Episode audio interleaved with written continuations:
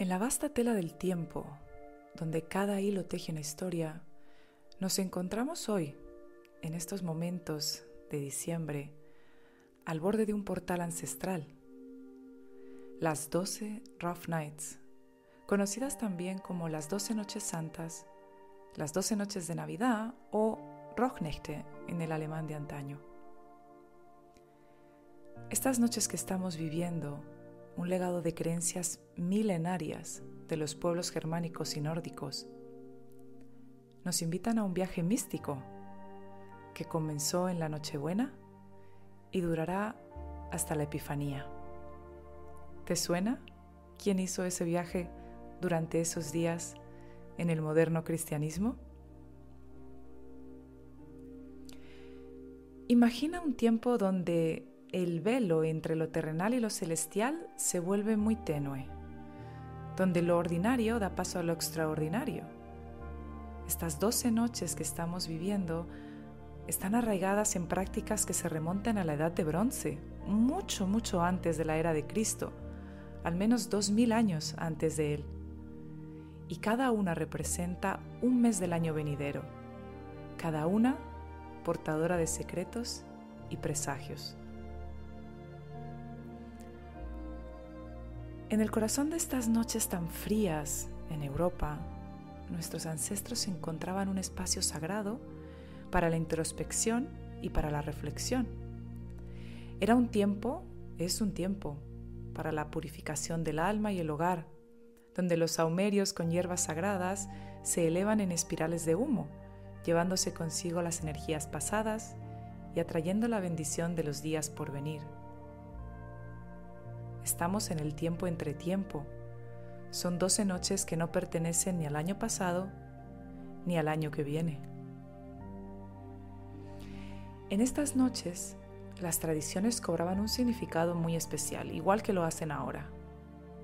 Se observaban entonces los patrones de la naturaleza para predecir el clima y las cosechas, y se practicaban rituales de adivinación, buscando orientación y sabiduría en los susurros del universo. Por ahí alguna de ustedes me hablaba de que su abuelo seguía las cabañuelas y eso era precisamente lo que hacía al principio del año, tratando de averiguar el clima que tendría el año siguiente. Bueno, con la llegada del cristianismo estas antiguas prácticas se cambiaron por las nuevas tradiciones. Las doce noches santas o doce noches de Navidad o doce noches de Yule dieron paso a la historia del viaje de los Reyes Magos.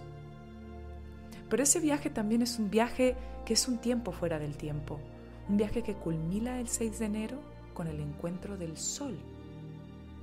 Ese Sol simbolizado por la estrella más brillante del firmamento y por el nacimiento de Cristo, que era el Sol, la luz que venía a iluminar la tierra.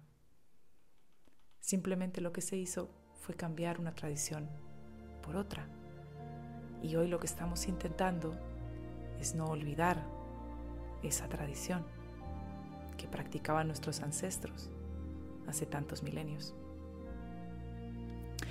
Ahora, mientras nos adentramos en este tiempo fuera del tiempo, este portal casi mágico, te pregunto y me pregunto, ¿cómo vas a aprovechar estos momentos sagrados? ¿Qué secretos desvelarán tus sueños y reflexiones? ¿Qué purificaciones realizarás para recibir el año que nace? Uno de los rituales que se hace tradicionalmente y que Mark y yo seguimos es escribir 13 deseos. Y cada noche de las noches mágicas se quema uno de esos deseos sin saber cuál es. Se toma al azar.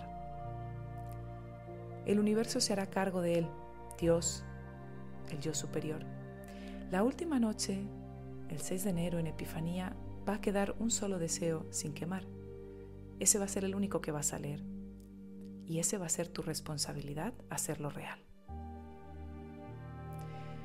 Este es un tiempo para escuchar el eco de nuestros antepasados, para honrar la sabiduría que ha llegado a través de los siglos y para prepararnos con esperanza y renovación para el ciclo que está por comenzar en este nuevo año. Así que te invito, tribu, a abrazar estas noches, a encontrar en ellas tu propio camino de introspección y crecimiento espiritual. mientras reflexionamos sobre su transformación y continuidad a través de las eras. Te invito a que apuntes cada noche los sueños que vas a tener, porque por ahí dicen que en las noches mágicas, cada sueño de cada noche se corresponde con cada mes del año venido.